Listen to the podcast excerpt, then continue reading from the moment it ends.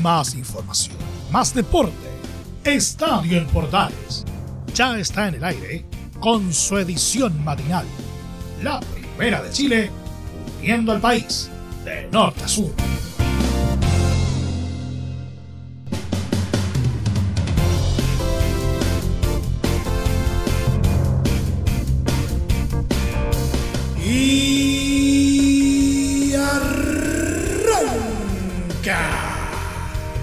Señoras y señores, ¿cómo les va? Muy buenos días, bienvenidos una vez más, bienvenidos al show. Y nuevamente llegamos a otra mitad de semana en medio de otro cierre de mes. Y por supuesto, vamos a tener un programa bastante cargadito a lo que fue la primera parte de la sexta y última jornada de la fase de grupos de Copa Libertadores y también de Copa Sudamericana. Tenemos ya resultados, se los vamos a comentar. ¿Quiénes son los que estarían eventualmente clasificando hasta el momento? Vamos a echar un vistazo. También eh, hablaremos acerca de la primera B, algunos movimientos que hay en la primera división, la roja, en fin, tenemos mucho para compartir en los próximos 30 minutos. Comienza una nueva entrega de Estadio Portales ¡Ay!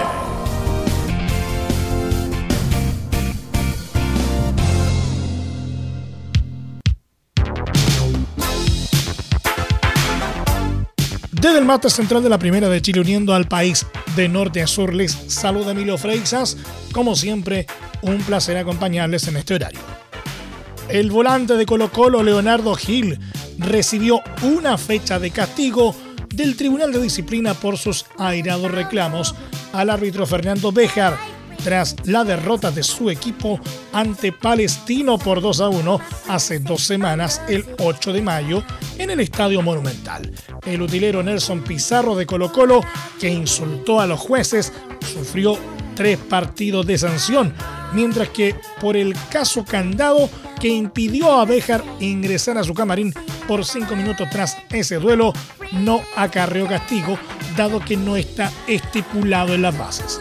Gil reclamó de forma airada en la cancha y después en el sector de vestuarios al juez, haciéndolo en este último espacio sin mascarilla y en ropa interior, todo mientras el colegiado tenía que esperar en los pasillos. El Colo no volverá a jugar durante este semestre en el Cacique, que este fin de semana queda libre y solo le quedará un duelo antes del receso frente a Deportes La Serena en Macul, el domingo 6 de junio a las 18 horas.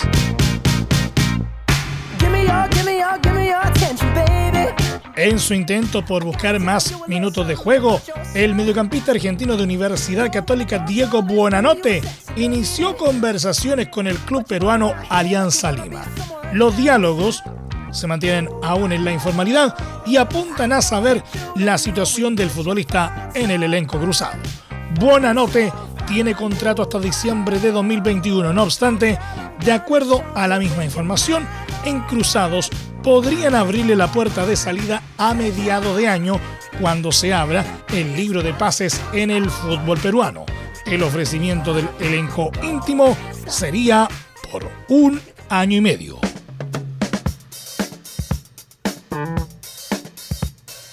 El director técnico de Unión Española, César Bravo, quien asumió tras la salida de Jorge Pellicer, señaló que cree que los jugadores están cómodos con su estilo.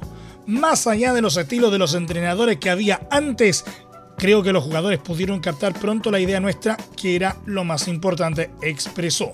El exfutbolista Agregó que los jugadores creo que se sienten muy cómodos con la idea de juego que estamos proponiendo y que se ha desarrollado en los partidos, que es donde importa. Este grupo de jugadores lo ha hecho bastante bien. Tienen condiciones y eso nos da un plus para nuestra idea de juego, precisó. Consultado por Víctor Méndez, uno de los volantes con más proyección en el club, manifestó que tiene todas las condiciones y capacidades y va agregando muchas cosas a su juego. Nosotros le pedimos que pueda presionar lo más arriba posible. Sobre su continuidad, afirmó que vamos partido a partido, más allá de mirar a largo plazo, queremos mirar a corto plazo. El próximo desafío de Unión Española será este viernes 28 de mayo ante Curicó Unido a partir de las 20 horas.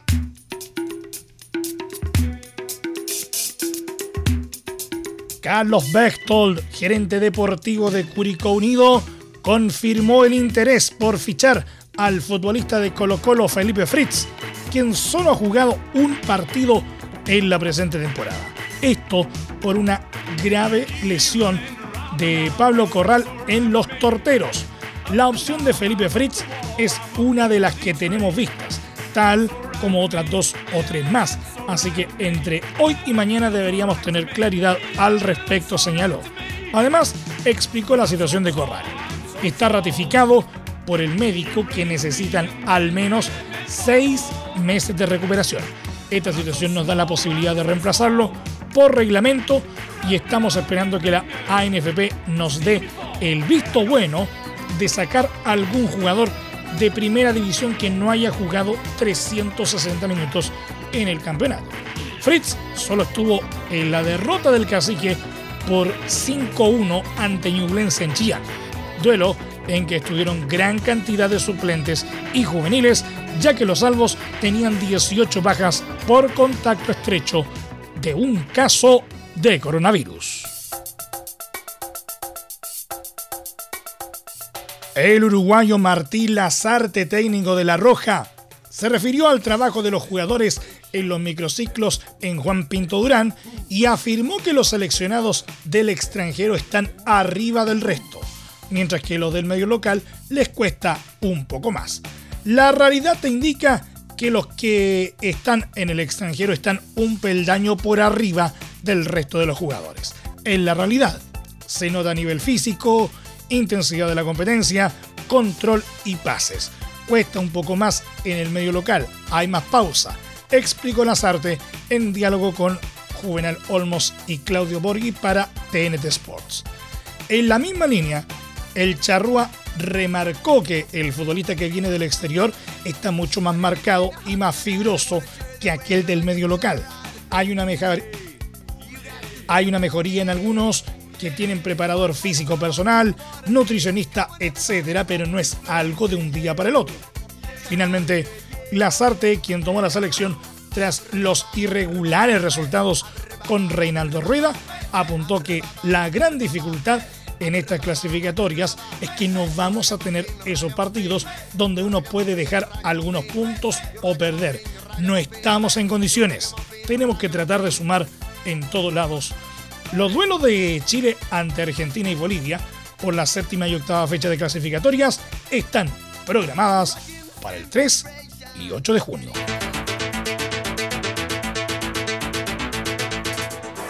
Nos vamos a la primera B porque Unión San Felipe volvió en el triunfo este martes al batir por 1-0 a Deportes Santa Cruz en el cierre de la séptima fecha del campeonato del ascenso Primera B. El gol del cuadro de Aconcagua fue obra de Gonzalo Reyes, en el minuto 55, en un parejo compromiso en el estadio municipal.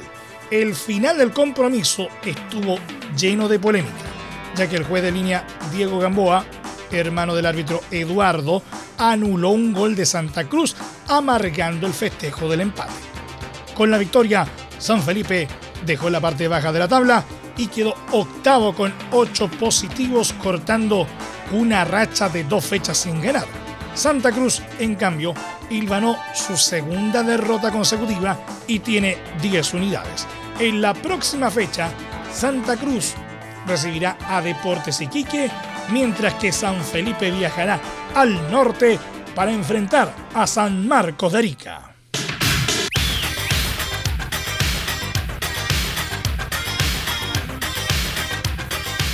Tabla de posiciones cumplida entonces la séptima fecha del torneo de Primera B. Puntero Coquimbo Unido con 17 puntos, segundo Deportes Temuco con 14, tercero Puerto Montt también con 14, cuarto Rangers de Talca con 13, quinto Universidad de Concepción con 10, sexto Deportes Santa Cruz también con 10, séptimo Deportes Copiapó con 8, Octavo, Unión San Felipe también con 8. Noveno, Santiago Morning con 7. Décimo, San Marco de Arica con 7. Un décimo, Barnechea con 6. Duodécimo, Magallanes también con 6. Décimo tercero, Deportes Iquique con 5. Décimo cuarto, Cobreloa con 4. Décimo quinto, San Luis de Quillota con solo 2 unidades. ¿Cómo se viene entonces la octava fecha del ascenso? Universidad de Concepción abrirá los fuegos este sábado 29 a partir de las 20 horas ante Deportes Temuco en el Esterro Rebolledo de Concepción. El domingo 30, Cobreloa recibirá a San Luis a partir de las 12 del mediodía en el Zorro del Desierto de Calamá, mientras que a la misma hora en el Joaquín Muñoz García, Deportes Santa Cruz recibirá a Deportes Iquique. A las 12.30 en el Municipal de San Francisco de Mostazal, por su parte, Barnechea hará lo propio ante Magallanes. La fecha concluye el martes 1 de junio cuando se jueguen los siguientes duelos. 14.30 horas, mundialista Carlos Díaz Bordarica, San Marcos enfrentará a Unión San Felipe. Coquimbo Unido, en tanto, hará lo propio ante Deportes Copiapó en el Santa Laura Universidad SEC a las 18 horas, mientras que en el Fiscal de Talca, Rangers hará lo suyo ante el conjunto de Deportes Puerto Montt a las 20.30 horas. Entre Marco Grande y Marco Chico, media vuelta y vuelta completa. Escuchas Estadio en Portales en la Primera de Chile, uniendo al país de norte a sur.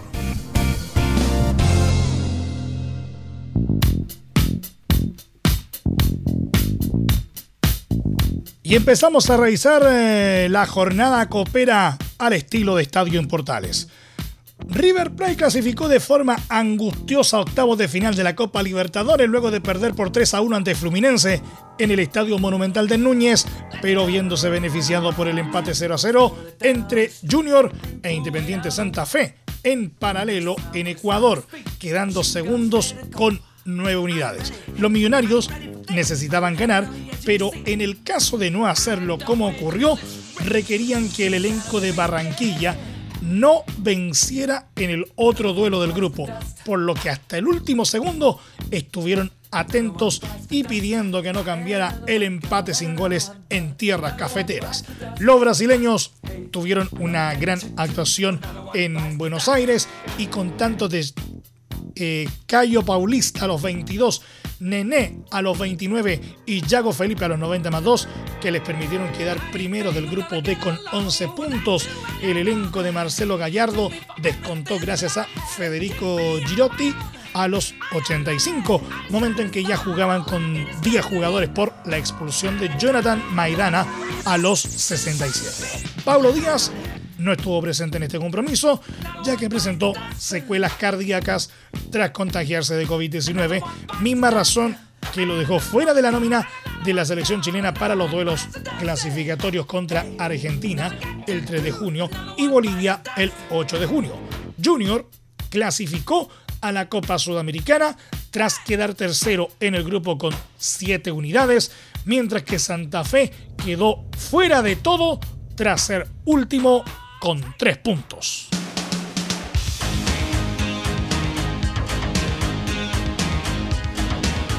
El arquero chileno Gabriel Arias destacó este martes con un penal atajado en el 3 a 0 de Racing sobre Rentistas en la última fecha de la fase grupal de Copa Libertadores. El equipo de Avellaneda, que contó con Arias y Eugenio Mena como titulares, se puso en ventaja gracias a Tomás Chancalay a los 14. En el complemento, la academia siguió imponiendo su superioridad y Chancalay destacó con otros dos goles a los 50 y 69 minutos. Precisamente, el último gol se generó tras una atajada de Gabriel Arias, quien le contuvo un penal a Salomón Rodríguez en la visita.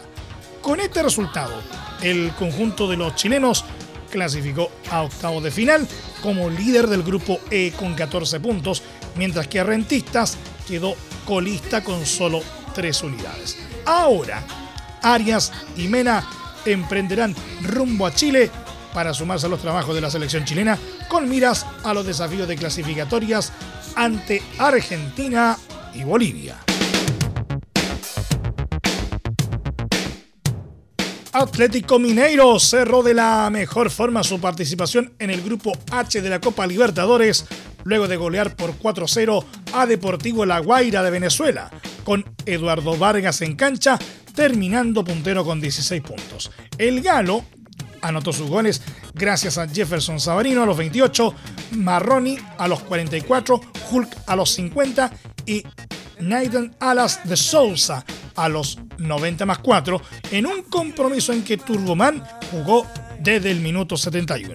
Vargas ahora debe integrarse a la selección chilena que disputará la doble fecha clasificatoria ante Argentina y Bolivia el 3 y 8 de junio. En el mismo grupo, Cerro Porteño derrotó por 1-0 a América de Cali con anotación de Enzo Jiménez a los 5 y clasificó segundo a la ronda de los 16 mejores del torneo con 10 puntos, mandando a los cafeteros a la Copa Sudamericana.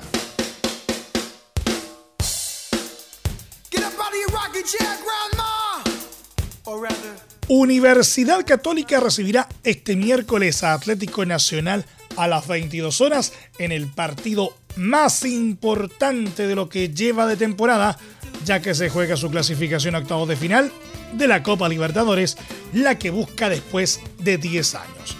Los Cruzados llegan a este compromiso, segundos en el grupo F, con 6 puntos y necesitan ganar de forma obligatoria, ya que si pierden quedan eliminados, dado que los cafeteros, con 5 puntos, toman su lugar. Si la UC empata este partido, necesitará que Nacional de Uruguay no le gane a Argentinos Juniors en el duelo paralelo que se llevará a cabo en tierras charrúas, en un cierre apasionante de esta zona. Los precordilleranos no llegan bien a esta cita, dado que acumulan dos derrotas seguidas ante Nacional y Unión Española. Y además, llegan con siete importantes bajas entre contagiados por COVID-19, suspendidos y lesionados. Los jugadores que no estarán en este compromiso son Matías Dituro, José Pedro Fuensalida, Fernando Sampedri, Juan Fuentes, Diego Buenanote, Gonzalo Tapia y Germán Lanaro. La formación de la franja para este compromiso tendrá una importante novedad ya que Gustavo Poyet hará convivir en el mediocampo a Luciano Agüed y Juan Leiva, enviando a Marcelino Núñez como puntero derecho. Además, Sebastián Zanahoria Pérez tendrá su debut internacional en el equipo. Los 11 de Poyet serán Pérez, Raimundo Rebolledo, Branco Ampuero, Valver Huerta, Juan Cornejo, Ignacio Saavedra, Agüed, Leiva, Núñez, Edson Puch y Diego Valencia. Los verdolagas llegan con la expectativa de aguarle la fiesta a la UC y avanzar a la ronda de 16 mejores del certamen continental en el que no solo han estado preocupados de lo futbolístico, sino que han estado afectados por el estallido social en Colombia que los ha obligado a salir de su país para ser dueños de casa. La oncena de los forasteros será Aldair Quintana, Gerson Candelo, Gerson Mosquera, Emanuel Olivera, Danovis Banguero, Baldomero Perlaza, Brian Rovira, Sebastián Gómez, Andrés Andrade, Harlan Barrera y Jefferson Duque. Este compromiso se jugará en el Estadio San Carlos de Apoquindo con arbitraje del brasileño Wilton Sampaio y será transmisión de Estadio en Portales con relato de Cristian Frey.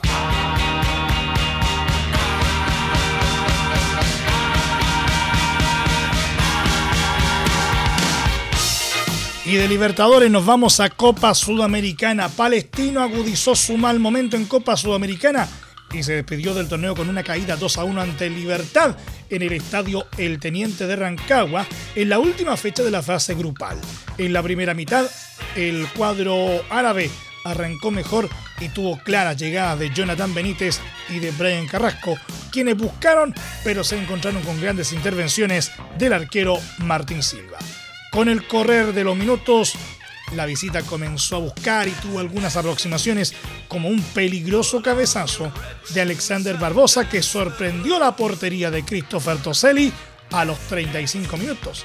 Antes del final del primer tiempo, a los 43, sorprendió Jonathan Benítez en el área del conjunto paraguayo y con una buena definición marcó la apertura de la cuenta. En el complemento, a los 53, Libertad se ganó un penal tras un codazo de Pablo Alvarado y fue Cristian Báez quien desde los 12 pasos estableció el empate 1 a 1. Esta anotación hizo crecer al elenco visitante que se quedó con el triunfo 2 a 1 gracias a un buen remate de Hugo Martínez a los 73. Con este resultado, Libertad aseguró su clasificación como líder del grupo con tres unidades, mientras que el equipo dirigido por José Luis Sierra quedó colista con solo una unidad. Ahora, Palestino se enfocará de lleno en el Campeonato Nacional, donde enfrentará como local a O'Higgins el próximo sábado 29 a las 17.30 horas. Red Bull Bragantino clasificó a octavos de final de la Copa Sudamericana tras vencer por 2 a 1 a Deportes Tolima de Colombia, que hizo de local en Venezuela por el estallido social en su país. El elenco brasileño terminó como líder de su grupo con 12 puntos y en este partido marcó la diferencia gracias a los goles de Ítalo a los 41 minutos y Lucas Santana a los 80 mientras que el descuento para los dueños de casa fue de Juan Fernando Caicedo a los 37 minutos, elenco que sufrió la expulsión de Guillermo Celis a los 73. El equipo que llegaba con la primera opción de avanzar en la última fecha era Emelec, que no pudo responder a ese cartel y cayó por 4 a 1 ante Talleres de Córdoba. Huachipato recibe este miércoles a San Lorenzo con la obligación de ganar para intentar avanzar a la próxima ronda en Copa Sudamericana. El cuadro acerero llega golpeado a este compromiso, pues viene de una caída 5-0 ante Rosario Central por el torneo y otra ante Colo Colo por 2-0 en la última fecha del Campeonato Nacional. Para clasificar, el elenco dirigido por Juan José Lubera debe ganar y esperar que Rosario Central pierda frente a 12 de octubre para así quedar como líder del grupo. La probable formación del equipo chileno será con Gabriel Castellón, Juan Córdoba, Ignacio Tapia, Nico Ramírez, Cristian Cuevas, Claudio Sepúlveda, Walter Massanti, Javier Altamirano, Israel Poblete, Cris Martínez y Maximiliano Rodríguez. Por su parte, el Ciclón ya está eliminado del torneo, es colista del grupo con solo cuatro unidades y buscará despedirse con un triunfo. Los elegidos por la escuadra argentina serán Sebastián Torrico, Francisco Flores, Federico Gattoni, Diego Bragieri, Jason Gordillo, Víctor Salazar, Nicolás Fernández, Ángel Romero, Oscar Romero, Alexander Díaz y Julián Palacios. El duelo se jugará este miércoles a partir de las 20-30 horas en el Estadio Sausalito y será transmisión de Estadio en Portales desde las 20 horas con relato de Alfonso Zúñiga. Antes de terminar, un par de vueltas por el viejo continente, porque este miércoles Manchester United y Villarreal se enfrentan en la gran final de Europa League y definen al campeón. El conjunto inglés llega tras terminar como segundo en la liga inglesa y no podrá contar con Harry Maguire, quien está lesionado hace dos semanas. Los Diablos Rojos formarán con De Gia, Shaw, Bailey, Lindelof, eh, Juan Bisaca, Fred, McTominay, Fernández, Pogba, Rashford y Cavani. Por su parte, el equipo español buscará dar la sorpresa disputando una inédita final y tiene descartado a Vicente Iborra y a Samu Chukwese en duda. De esta forma, el elenco que dirige Unai Emery saldrá a la cancha con Rulli, Foyt, Albiol, Pau Torres, Pedraza, Capowe, Trigueros, Parejo, Gerard Moreno, Vaca y Moy Gómez. El duelo se jugará este miércoles a partir de las 15 horas en el estadio Arena Gdansk de Polonia. Revolución en el fútbol. La FIFA aprobó estudiar la opción de realizar mundiales cada dos años. Arabia Saudita presentó la idea. Realizar un estudio de la repercusión de hacer una Copa Mundial de la FIFA cada dos años y cómo encajaría en un calendario internacional revisado. Así habría menos partidos internacionales, pero con mayor relevancia, y aumentaría el valor y el mérito. Creemos que el futuro del fútbol se encuentra en un momento crítico, con muchos frentes abiertos a los que se ha unido la pandemia, expresó el, representante de la federación que preside Yasser Al-Misead.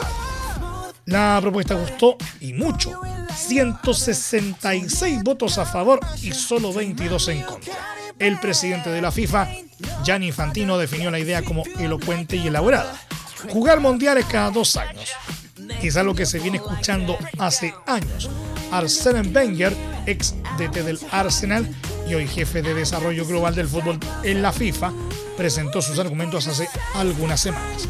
Si nos fijamos en los equipos en los mundiales, la media de edad suele ser 27 a 28 años. Por eso, debido a que la Copa del Mundo es cada cuatro años, hay muy pocas posibilidades de volver a ganarla, porque cuando vuelven al próximo mundial tienen entre 32 y 33 años. Es por eso que tal vez deberíamos organizar la Copa del Mundo cada dos años, comentó Wenger. Además, fue crítico de la Liga de las Naciones que implementó la UEFA y cree que torneos como la Eurocopa o la Copa América también deberían ser cada dos años. Saquen todo lo demás. Organicen solo competiciones con significado y saquen todas las competiciones paralelas del juego. La gente debe entender lo que está en juego y solo tener partidos con significado expreso. El problema que generaría esto, en primera instancia, sería aumentar la carga de partidos para los futbolistas. Los jugadores eh, de los equipos que pelean por todos los títulos en Europa pueden sobrepasar los 50 duelos en una campaña sin contar los que disputan por su selección. Wenger propuso compactar las clasificatorias. En vez de cinco fechas en un año, jugar todos los partidos en un mes o quizás en dos. Infantino aseguró que primará lo deportivo por sobre lo económico. Conocemos el valor que representa este torneo y el impacto que tiene, pero quisiera elevar este debate a un contexto más amplio en el calendario internacional de partidos. Si hacemos el Mundial cada dos años, vamos a duplicar los ingresos, pero debemos tener en cuenta si logramos mejorar el aspecto deportivo de claro. Los próximos meses serán claves para definir el futuro de las Copas del Mundo. Los futbolistas, actores principales de todo esto, todavía no manifiestan su opinión. Y nos vamos. Muchas gracias por la sintonía y la atención dispensada. Hasta aquí nomás llegamos con la presente entrega de Estadio en Portales en su edición AM, como siempre, a través de las ondas de la Primera de Chile, uniendo al país de norte a sur. Les acompañó Emilio Freixas. Muchas gracias a quienes nos sintonizaron a través de las distintas plataformas de Portales Digital, a través de la red de medios unidos en todo el país y por supuesto también a través de la Deportiva de Chile, radiosport.cl. Continúen en sintonía de Portales Digital porque ya está aquí Leo Mora y la mañana al estilo de un clásico. Portaleando la mañana a continuación. Más información luego a las 13.30 horas en la edición central de Estadio Portales junto a Carlos Alberto Bravo y todo su equipo. Recuerden que a partir de este momento, este programa se encuentra disponible en nuestra plataforma de podcast en Spotify, en los mejores proveedores de podcasting y desde luego también en www.radioportales.cl, nuestro sitio web. Que tengan todos un muy buen día y recuerden, ahora más que nunca, quédate en casa. Más información, más deporte Esto fue Estadio en Portales, con su edición matinal. La primera de Chile, viendo al país de norte a sur.